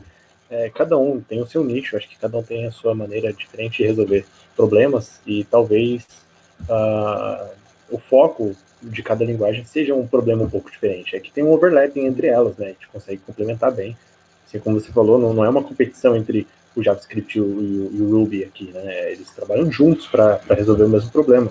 Que, por exemplo, voltando lá no começo, eu vou lá então de performance, vamos fazer um, um, uma aplicação web em C, pronto, a gente compila e vai, vai ser uma beleza, já integra com, com o web server e faz um pacotão só, né? Um monolito, mas não é essa a questão, né? O legal é de ter essa variedade que a gente enriquece a discussão o pessoal do Node, eles conseguem resolver talvez é, outras questões no back-end que o pessoal do Ruby, não, do Rails não está interessado, né? É, é, como, por exemplo, é uma pena hoje que a gente não tem serverless, né? Tem até aquela petição, né, do pessoal fazendo a campanha para alguns provedores fazerem o, o serverless para suportar o Ruby, mas é, tá vendo? tem, tem uma, umas questões diferentes, né, de se trabalhar. O próprio JavaScript mesmo, ele é todo assíncrono, né? coisa que é diferente do, do Ruby, por exemplo. Então, eu acho que é, realmente não, não, não, faz sentido, né, a gente pensar que são concorrentes ou que um é, tem que sobrepor o outro, né? Eles trabalham juntos, são comunidades é, né, resolvendo é, de maneira diferente, mas trabalhando em conjunto para entregar uma coisa legal para o cliente, para o usuário final. Sim. Perfeito. Concordo 100%. Uma coisa uh, curiosa que eu achei, que a gente estava falando agora há pouco, foi sobre uh, tirar a gem. Ah, cadê? Acabou de passar aqui. Realmente no generator do Rails 6 não vem mais com o CoffeeScript por padrão. Então ele não adiciona ah, gem. Ah, não vem CoffeeScript. Né? aqui, ó. Eu não eu tinha visto. Deixa eu procurar aqui de novo. Agora eu gosto de CoffeeScript. Eu acho que eu sou a única pessoa que gosta, mas eu Não, gosto. eu gosto, cara. Tô contigo. eu gosto. Eu Mas eu não legal. uso mais os projetos porque, enfim. O JavaScript tá chegando lá. De... Eu acho meio chato a sintaxe do JavaScript, assim, normal. Eu gosto. Ah, sei lá, eu. Eu costumei com. Por exemplo, eu gosto do CoffeeScript porque eu, eu programava em Python antes do Ruby. Eu ainda gosto muito uhum. de Python. Eu curto essa questão da indentação no Coffee. Eu, eu acho que é foda ir contra a maré, exatamente. Usar o cofre é ir contra a maré, né? Você vai chegar com o teu código ali pro cara da manutenção e ele vai falar, que que é isso, cara? Você tá louco? Fala, não, cara, é que é assim, é JavaScript, só tira as chaves ali. Eu falo, meu Deus, não dá, cara. Você tentar usar uma lib, sei lá, é, é foda, né? Mas... É que fazia muito sentido quando o JavaScript era o, o ES5, né? Tinha muita coisa faltando ali, você não tinha classes, você não tinha... Era muito verboso para criar funções e return para todo lado. E o, Java, o CoffeeScript resolve muito disso. Resolve quase tudo disso, né? Então, fazia muito mais sentido quando a gente só tinha JavaScript antigo, né? Eu acho que é, o ponto é justamente esse aí, né? A minha visão é justamente essa. Com a evolução que o JavaScript teve, hoje não, não faz sentido. Não então, faz sentido. Minha, é. minha alegria de estar tá tirando ele é porque fica uma coisa só, não é? O JavaScript hoje já faz praticamente tudo ali que você vai fazer com, com o Coffee, então não faz sentido. Sim, é, exatamente. E o, e o, JavaScript ficou bem legal, né? Tem ficado, tem melhorado muito, né? Uh, ainda tem muito import e export, mas é, é, bem legal. Cara, isso é terrível. É. 0.3 é. do Rails é Você fala assim, meu Deus, isso aí deveria ser um software fazendo, não eu pensando sobre isso, né?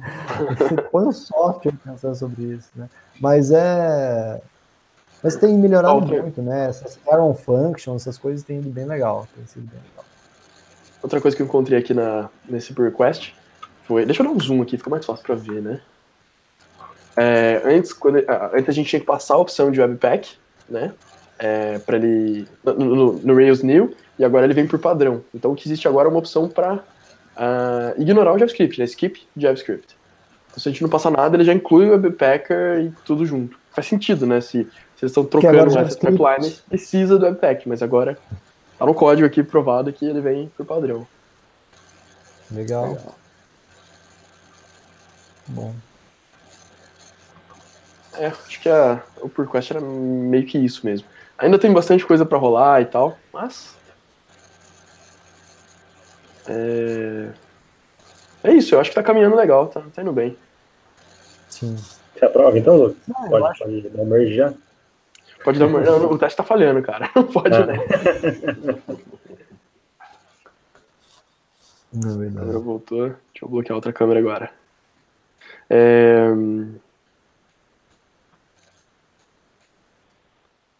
Ah, só voltar os slides aqui. Dá um segundo. É certo. Mas eu estou bem feliz com, com o caminho do Rails, bem feliz com a programação em geral, né? Você vê, de cinco anos para cá, parece que a gente deu um salto de 50 anos, né? Docker, o JavaScript evoluindo, o Rails evoluindo, a galera mais engajada, você vê uma coisa. Eu não sei, parece que a programação web, mobile, uh, chatbot agora também, as coisas estão muito rápidas, né? Tá muito fácil produzir um produto final top, assim, sabe? Parece que antes para você entregar uma coisa desse nível, você precisava de uma equipe maior, você precisava de um trabalho maior. Hoje as ferramentas elas uh, elas têm ido muito bem. E o Rails eu acho que ele participou desde o começo, né, com essas ideias de convention over configuration, né?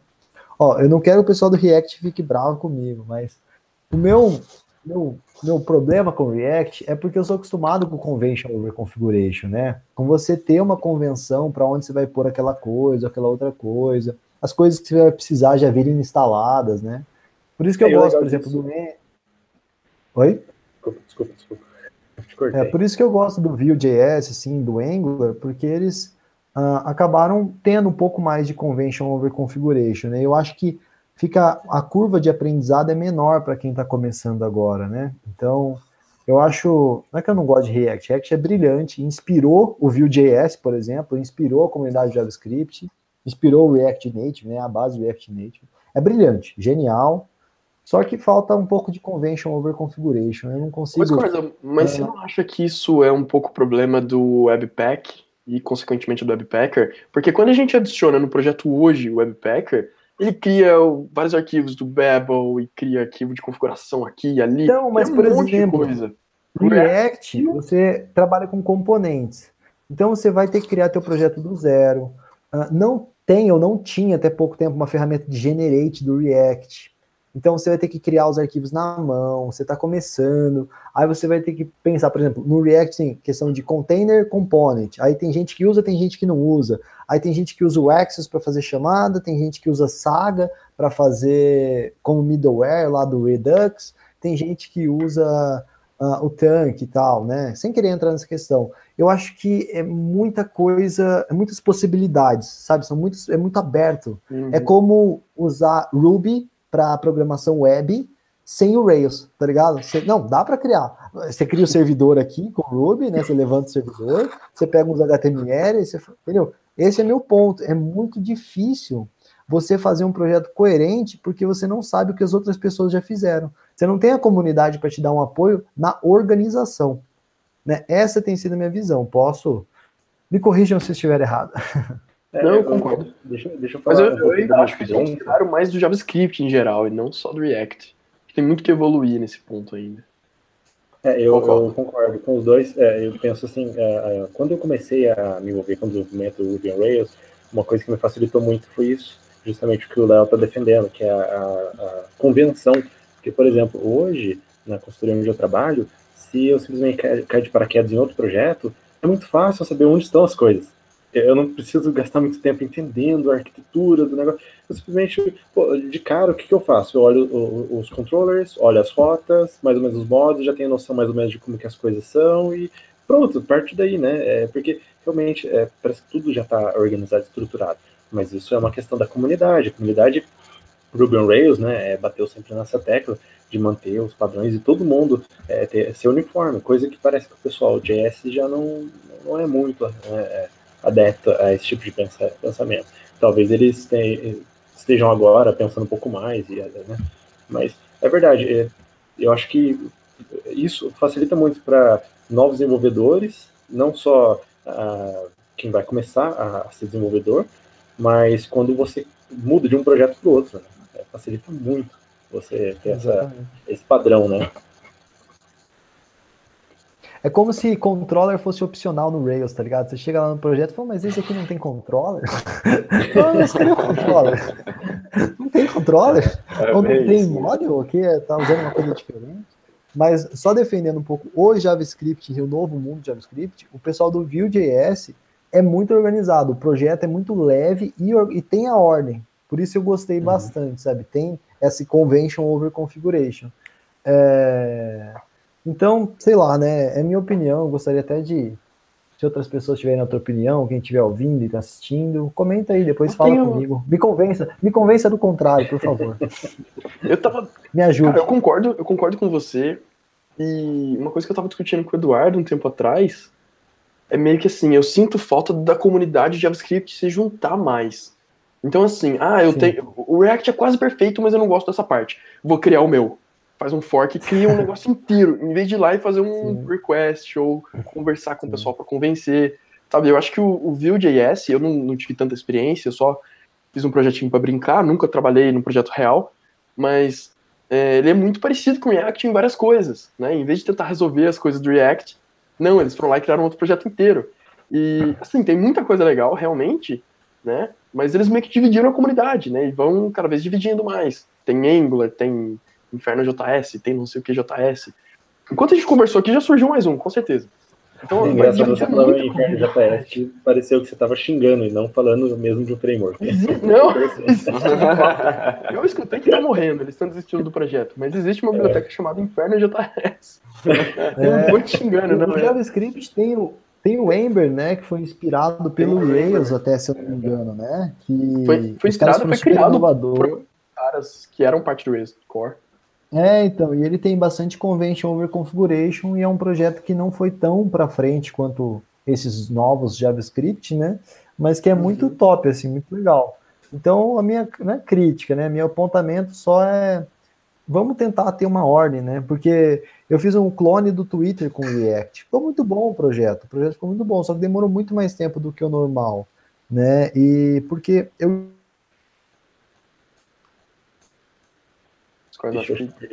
Cortou separado. Aí o, aí o outro um comentava embaixo. Oi? Cortou um pouco. Voltou agora? Não sei se foi só para mim, mas tá. eu não escutei uma parte que você falou. Não, rapidinho, então.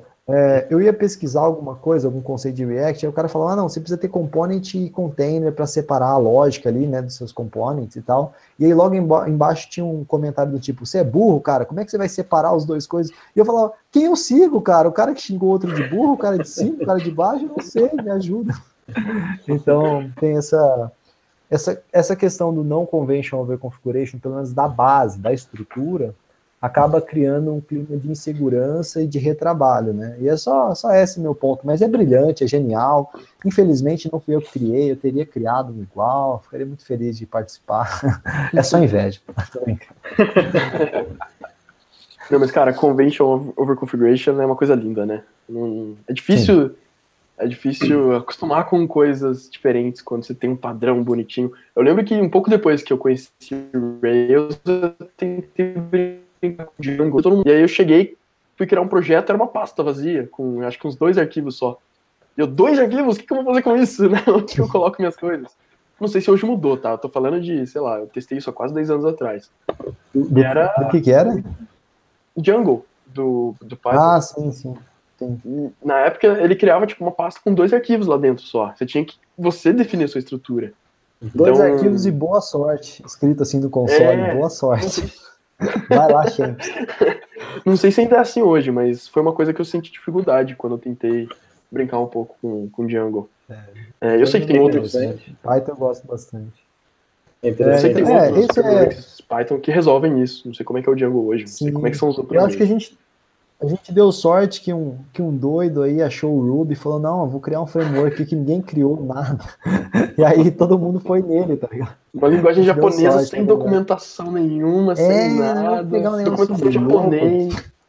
Nossa, ainda bem que a, que a linguagem é escrita em inglês, né? Já pensou se fosse com caractere japonês? Minha nossa. Ah, isso é complicado. Né? Pelo menos. É. Mas é engraçado, é falando sobre o, a convenção sobre a configuração, que assim, fazendo um, uma analogia um pouco com, com a minha experiência como sysadmin, uh, eu peguei um pouco da, dessa parte de, de você ter máquinas, né, você ter servidores, assim, como se fossem, igual o pessoal fala, né, como pets, né, como tem um cachorrinho, um gatinho, que você dá um nome, você escolhe um nome, você configura todo, né, bonitinho, você otimiza tudo, porque você tem, sei lá, meia dúzia de servidores ali, pô, você, você tem um apreço por eles, né, e aí, poxa, se você for pensar em escala, você acha que a Amazon, é, né, o, o, pessoal da operação ia ficar configurando cada maquininha? Não, filho, ó, tolete, que é como se fosse, né, é igual é, que eles falam de, de, de gado, né? Então, você não tem nome, você não bota nome em cada vaquinha. Números, velho. Você bota lá e usa algum, alguma ferramenta, né, para configurar assim em massa, né, o Chef, Puppet, quer dizer, né? E simplesmente você gerencia tudo isso. Então, é, é, pensando também nessa questão de escala, né? Poxa, isso vem lá do de Ford, né? Do Fordismo. Você acha que se não tivesse um padrão na fábrica de linha de montagem, tudo, né? Todo, no, é, toda, uh, todo padrão para ser seguido, você conseguiria ter, né? Você ia fabricar agora carros de maneira artesanal, cara. Né? Cada, cada mecânica montar o seu próprio from scratch. É escalável, né? É, exatamente. É, no, para você ser escalável, para você é, integrar fácil, para ser bloquinho de Lego, cara, tem que ter uma convenção, tem que ter um esquema para você combinar como é que vai ser para encaixar, né? E, é, não, não vamos, é um não vamos definir nada, não. Cada um escolhe o que fazer. Depois nós vemos se dá é. certo. É, então, aí fica complicado, né? Aí ficam usando jardas, o outro metros, né? Fahrenheit. Não ah, legal. É, Cara, eu escutei um Nerdcast um tempo atrás que ele comenta um pouco sobre esse lance de padrões, eu achei genial. O Jovem Nerd estava comentando de uma tirinha falando sobre padrões. Não sei se vocês escutaram ou se vocês já viram essa tirinha. Que é assim, né? Um cara estava frustrado, não sei em que época, porque tinham 13 padrões de tomada diferentes. Né? E ele chegou e falou: Meu, o que é isso? Chamou o representante de cada país. Vamos a gente está se juntando aqui hoje para poder definir um padrão de tomada mundial. A gente vai resolver um problema que é muito chato e não sei o que tal. Vamos definir um padrão que seja usado por todo mundo. Né? Aí corta a cena, seis meses depois, eles reúnem. Estamos aqui reunidos hoje com um representante de cada país para definir, porque hoje a gente tem 14 padrões universais de tomada. E é muito Criou isso. mais né? um. Criaram mais um. É, e vamos é igual o padrão brasileiro, né? No Brasil teve isso, criaram um padrão novo que agora não tem mais ninguém, nenhuma tomada no Brasil vai encaixar mais. Agora vai todo mundo comprar um novo. Exato. É, é para aquecer a economia de produção de tomada. Não sei se. É, eu acredito que eu seja um dos mais velhos aqui, mas tinha uma época que era muito. Se falava muito de Esperanto, que é um idioma criado é, não foi sim, evoluído sim. de nenhum outro, que era para ser o idioma que é o que o inglês é hoje, né? É o idioma que todo mundo ia falar. E eu lembro de comprar sim, curso em CD para aprender Esperanto, porque era, era o idioma ah, do futuro. E afundou muito é rápido, né? Muito rápido já viram que não ia dar certo. Não, mas, mas é, é uma boa ideia, né? Tirar a nacionalidade é. do idioma e ao mesmo tempo criar o idioma mais simples possível, né? Sem coisas locais, né? É uma boa ideia, é uma boa ideia que é, tipo, emojis, não né, deu certo porque Oi? Usar emojis, né? Pronto. Emojis. É, então. Todo mundo entende. É. é. pois é, então. Mas era uma boa ideia. Era uma boa ideia que não, não foi, né? Mas era uma boa ideia. Pô, Difícil gente, implementar. Para finalizar aqui, então, é, eu encontrei nos pull requests e nos commits, uh, nas entranhas aí do código do Rails, eu encontrei também bastante melhoria de performance, de segurança e bug fixes, claro, né? Mas eu encontrei muita coisa, porque às vezes eles soltam um, um release, notes, né, as notas de, de lançamento, eles colocam lá, melhorias em performance. Fica muito genérico isso. Mas eu encontrei muita coisa de verdade, assim, bastante coisa, assim, de, de melhorando conexão com o banco, melhorando conexão, é, comunicação interna, atualizando uh, bibliotecas que eles usam pra, pra, justamente por questão de performance. Então acho que em questão de performance realmente vai dar um boost assim que vai chamar muita atenção quando o Rails 6 for lançado, né? E eu não coloquei cada um aqui porque era muita coisa, mas eu resumi nesse último slide. E, e é isso, eu queria uh, agradecer muito aqui a presença de todos vocês. Foi muito mais legal que eu estava imaginando que ia ser. Eu, para vocês terem uma ideia, eu estava preocupado que não ia ter tanto assunto para a gente conversar assim. E, nossa, foi muito legal, surgiu muito assunto, muita discussão bacana aqui. Então, é, obrigado mesmo pela participação de todos. E vamos fazer mais, vamos fazer mais uh, discussões desse tipo, assim, que foi, foi muito legal, foi muito produtivo. Legal, legal. Foi... Valeu, muito obrigado pelo convite aí, cara. É, e eu, eu também gostei bastante. Puxa, eu tô olhando aqui ó, quase duas horas de, de vídeo aqui, a gente tá tendo esse papo legal. E olha, eu vou te falar, eu, eu segurei aqui para não, não continuar esse papo aí. Eu sei que a gente precisa acabar. Mas, poxa, por favor, vamos é, continuar fazendo esse, esse, tipo de conversa aqui, que vai ser, vai ser bom demais para o nosso crescimento aí. Valeu todo mundo. Show de bola, valeu. É muito bom. bom. Eu, eu fiquei feliz de participar, só dando meu, meu último tchau aí. Desculpa, Lucas. Não, fiquei muito feliz de participar. Muito obrigado aí pelo convite, acho que foi bem legal. Uh, eu aprendi bastante com vocês também, foi bem divertido. Uh, ouvir a opinião de vocês, a visão de vocês. Eu estou muito animado com o Rails 6, espero que todo mundo esteja ouvindo e assistindo também esteja animado. Uh, e ainda assim, eu diria que tem muito para a gente descobrir no próprio Rails 5.2. Eu acho que a maior parte das pessoas ainda não usa todas as features, né? então, eu acho que da parte, da minha parte do Lucas e do Jackson, uh, que a gente produz aí conteúdo e tal, né? Que a gente produz no blog, a gente vai tentar trazer mais conteúdo sobre todas essas features aí para todo mundo usar, né? Uh, então eu estou bem feliz aí a gente ir, imaginando o Rails 6, né? E o caminho que o Rails está seguindo também, né? E agradecer a toda a comunidade que se esforça aí para mandar os, uns pull requests lá, né? E criar o Rails coletivamente aí, né? E quem está ouvindo que se interesse aí, tem uma ideia de feature e queira mandar lá sua, seu pull request, né? Conversar com a galera. Por mais bobinho que seja, né? Sim, sim. Um generate de service, por exemplo. Genial. Só para dar um exemplo de, de, de pull request bobinho, o meu último pull request pro Rails, que agora foi lançado no Rails 5.2, sabe aquela tela de welcome, como você cria um projeto? Aquela tela que tem uns, umas pessoas, tá escrito uhum. you are on Rails tal. Aquela tela não era responsiva. Né? Então você abre no celular ou você minimiza, é, redimensiona a janela do browser, ele não ficava legal. Aí eu falei, ah, eu vou arrumar isso aqui, é uma linha de CSS, né? Não foi uma linha, foi um pouco mais. Mas eu arrumei, os caras aceitaram e, tipo, tá lá. Então, assim, por mais bobinho que seja, se cada desenvolvedor fizer uma alteração, alteraçãozinha pequena dessa, a gente evolui muito mais rápido juntos, assim. Uhum. Acho que é uma coisa simples, mas que passa sentido. uma má impressão, né, cara? Pro cara que tá desenvolvendo, passa uma má impressão, aquela tela tá quebrada, né? Não tá redimensionando, né? Agora já tá é. tudo 100%, né? Agora funciona. Cara, então deixa eu falar. O irônico aqui. é eu mandar um request de CSS, que não é minha especialidade, mas tudo bem. agora você vai ter que mandar dentro do Webpack agora o CSS, hein? vai ter que trocar. É. então, cara, deixa eu só agradecer aqui. É, como todo mundo aí disse, foi bastante enriquecedor essa conversa para todo mundo. Né? Eu não, não ando nas entranhas assim como o Lucas, olhando os detalhezinhos, mas é, esse compiladão que ele fez aí foi, foi bem legal. E queria agradecer aí é, tanto o Lucas, que convidou todos nós aqui, como o Eduardo e o Leonardo, né? que a gente sempre tem conversado, eu principalmente aí com, com o Leonardo, e a gente sempre discute alguns besteiras, alguns detalhes, o que a gente pode produzir de melhor. Ele está tentando ver alguns eventos, criar alguns eventos, né? Eu não conhecia o Eduardo aí, mas parece uma pessoa muito bacana também. Então, assim, essa conversa é sempre é, é, enriquecedora, acho que para todo mundo. E nessas conversinhas que a gente vai tendo, é que a gente acaba também vislumbrando algumas coisas, seja relativa ao próprio Rails mesmo, né? Seja relativa às coisas que você está produzindo, que você quer pretende produzir no futuro.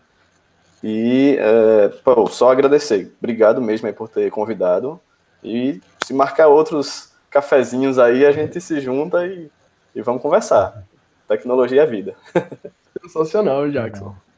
Sensacional. Foi um prazer inenarrável poder gravar aqui com vocês. Obrigado mesmo. Então é isso, a gente marca um próximo aí. E assim que tiver um assunto legal, se o pessoal quiser sugerir assunto também, coloca aí nos comentários. A gente depois discute internamente e talvez crie mais, né? Comenta aí também se vocês gostaram desse formato. É, ficou um pouco mais longo do que o esperado, mas ficou bem legal, na minha opinião. Comenta aí o que vocês acharam, o que, que faltou. Projeto piloto, projeto piloto. Projeto piloto, exatamente. O próximo, inclusive, a gente pode. A gente estava conversando que a gente queria tentar fazer ao vivo, né? Convida... Bom, esse está sendo ao vivo, mas a gente não avisou ninguém. É, a gente meio que avisou de última hora. Tem 16 pessoas assistindo, muito legal. Obrigado, pessoal, por estar assistindo. É, mas a gente vai divulgar mais da próxima vez, fazer ao vivo. É, apesar é. de ser ao vivo, não deu nada errado, né? Foi pelo contrário, deu sim, muito certo. Sim. Então... quem sabe fazer um mensal, né, cara? Se a gente tiver aí, todo mundo puder, fazer um mensal, e a gente faz um rodízio. Uma vez no canal do Ambit Code, uma do Vídeos de TI, uma do Lucas. O Eduardo. Perfeito, não... perfeito. O Eduardo não tem canal, né, Eduardo? Não, eu sou read only. Mas aí o Eduardo participa também, tem contribuições muito boas aí. Agradecer o Eduardo aí por tudo que ele é, falou, que foi bem legal ouvir a experiência dele aí com o banco de dados, essa parte bem profunda aí foi legal. Muito obrigado, é bom, bom, bom me juntar aí com, com o pessoal que é melhor do que eu em desenvolvimento. Sempre bom. Não, é legal juntar assim que todo mundo aprende, né? Tem, tem sempre uma coisinha ali que, com certeza. É, o outro manja mais que, que o outro e tal. Muito legal isso, show de bola. É. Bom, pessoal, vou fechar a live aqui então. Mais uma vez, muito obrigado. E a gente vai se falando aí. Show de bola. Valeu. Valeu, Valeu cara. Abração.